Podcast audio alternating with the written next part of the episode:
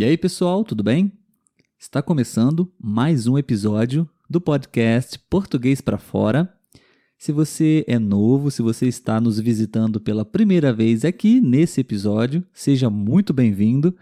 Meu nome é Olavo, eu sou tutor de português no site italk.com e aqui comigo, na maioria das vezes, está a Letícia, minha esposa. Oi, oi, pessoal. Tudo bem, Letícia? Tudo jóia.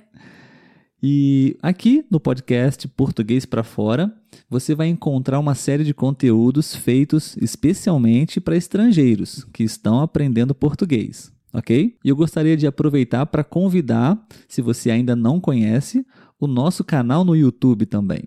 Lá você pode se inscrever e acompanhar episódios exclusivos para o YouTube com legendas em português, o que pode ajudar muito na sua compreensão.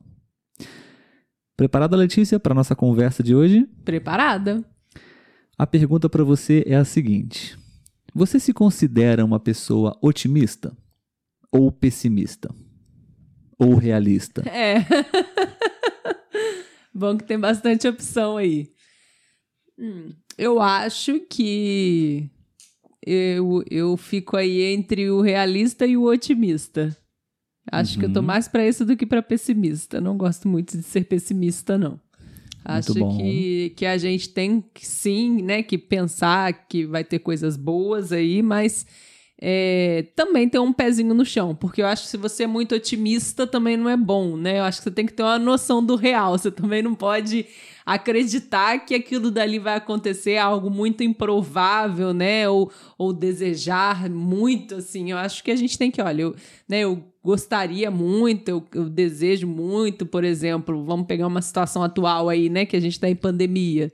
Não adianta eu falar assim, não, porque até o final do ano tudo vai passar, a gente não sabe. Tá tudo Exatamente. muito, né, é imprevisto aí. Então eu acho que até a pandemia veio para mostrar pra gente que a gente não tem um controle de nada, né? A gente planeja muitas coisas, mas de um dia pro outro tudo pode mudar.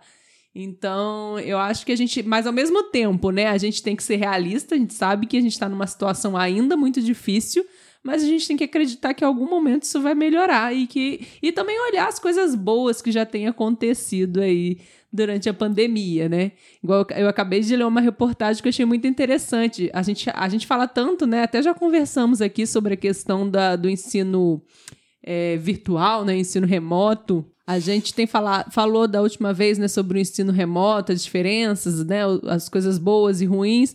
E saiu uma reportagem que uma avó aprendeu a ler e a escrever estudando com o neto. Hum. Porque o neto estava estudando, né, virtualmente, né, no ensino remoto, e a avó aprendeu porque estava junto com ele. Então, assim, é uma coisa boa também diante de uma situação difícil. Então, eu acho que a gente tem que ser assim, a gente tem que olhar para a realidade, mas a gente também tem que acreditar que as coisas vão melhorar, porque eu acho que se a gente pensar assim, ai, né, daqui para pior, tá acabando o mundo, a gente não vive mais. A gente vai ser um peso só aqui na Terra, porque a gente não vai ter força para fazer mais nada. Já tá acabando mesmo, a gente vai fazer o quê? Exatamente, muito boa a sua colocação, Letícia. É, eu propus esse tópico para hoje porque, é, como você já sabe, e para as pessoas que já estão acompanhando os nossos episódios diariamente ou regularmente, provavelmente já sabem que eu estou lendo um livro que se chama Inteligência Emocional. E ele fala sobre otimismo e por isso eu achei interessante compartilhar com você, com os nossos ouvintes. Acho que é um tema relevante, interessante. Com certeza. E de certa forma é uma ótima oportunidade para mim, para eu poder também reforçar o que eu aprendi no livro e trazendo essa informação para você e para os nossos ouvintes estrangeiros, brasileiros também, né? Uhum. Temos. É uma ótima oportunidade para reforçar esse conhecimento é, na minha mente, na minha cabeça, e é uma dica também para vocês fazerem o mesmo, né? O que você está lendo, o que você está aprendendo, você pode ensinar para as outras pessoas, compartilhar com as outras pessoas e principalmente praticar o que você está aprendendo. Dessa forma, você realmente vai aprender de forma efetiva, muito mais do que simplesmente receber aquele conhecimento, receber aquela informação. Né? Verdade. Né? Enfim, gostaria de compartilhar aqui com, com você, Letícia, e com os nossos amigos, algumas passagens desse capítulo. Posso? Com certeza. Que tem tudo a ver com o que você disse. É, o autor ele fala que otimismo está completamente relacionado à esperança. Né? Se você é uma pessoa otimista, você é uma pessoa esperançosa, você tem esperança também, né? Uhum. E isso é muito bom, é muito importante. Como você disse, na dosagem correta, claro. Em excesso, esse otimismo ele pode ser desastroso, perigoso, né? Pode virar uma ilusão, né? É, exatamente. E eu achei interessante um, um estudo que foi feito, que ele, o autor ele relata no livro, que é entre atletas de natação. É, dentro dessa equipe, desse grupo de, de nadadores, é, eles constataram que haviam pessoas otimistas e pessoas pessimistas, de acordo com alguns testes que eles fizeram para poder identificar esse perfil. Né? E então a pesquisa foi feita da seguinte forma: eles informaram para os atletas tempos, os tempos que eles fizeram nos treinos é, abaixo do que eles realmente fizeram, sabe? Uhum.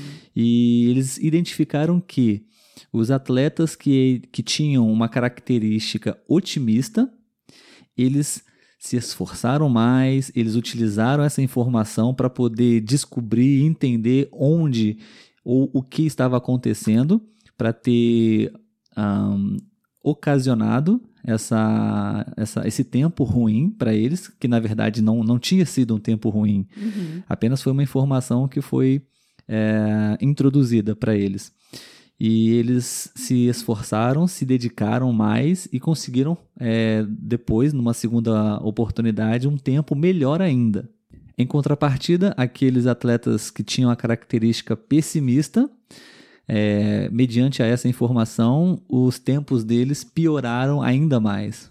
Porque é, É. o que você disse, eles, de certa forma, desistiram, entenderam que não era possível ser melhor, por causa dessa, dessa característica é, de não ter esperança ou de não acreditar que, que pode ser melhor no que está fazendo. Sim. né? Ele eles pegaram informação, né? E, e uns utilizaram isso para sair melhor, no caso os otimistas, e os pessimistas utilizaram isso para ser ainda pior, né? Ao invés de melhorar, piorou.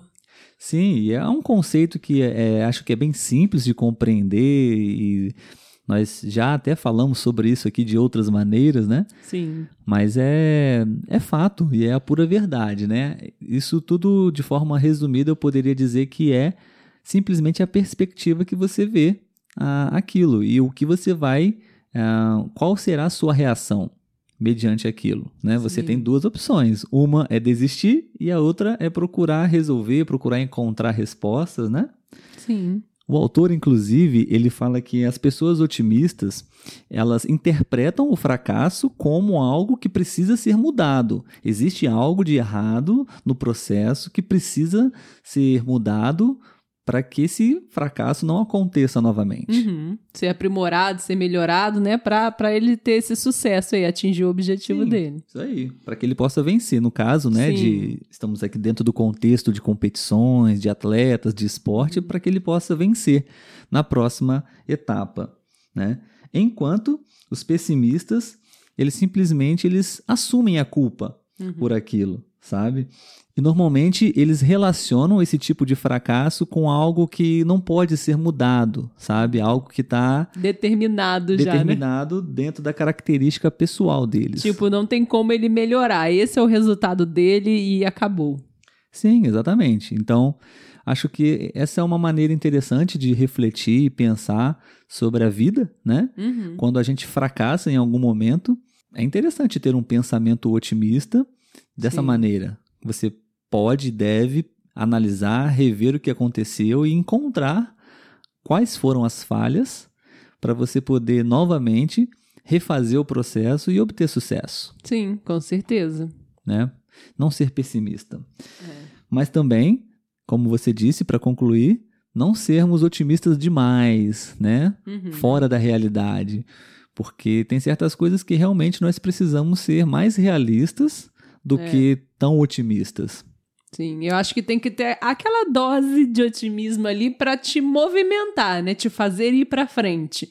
Mas não aquela dose de otimismo que te cega. Isso aí. Muito bom.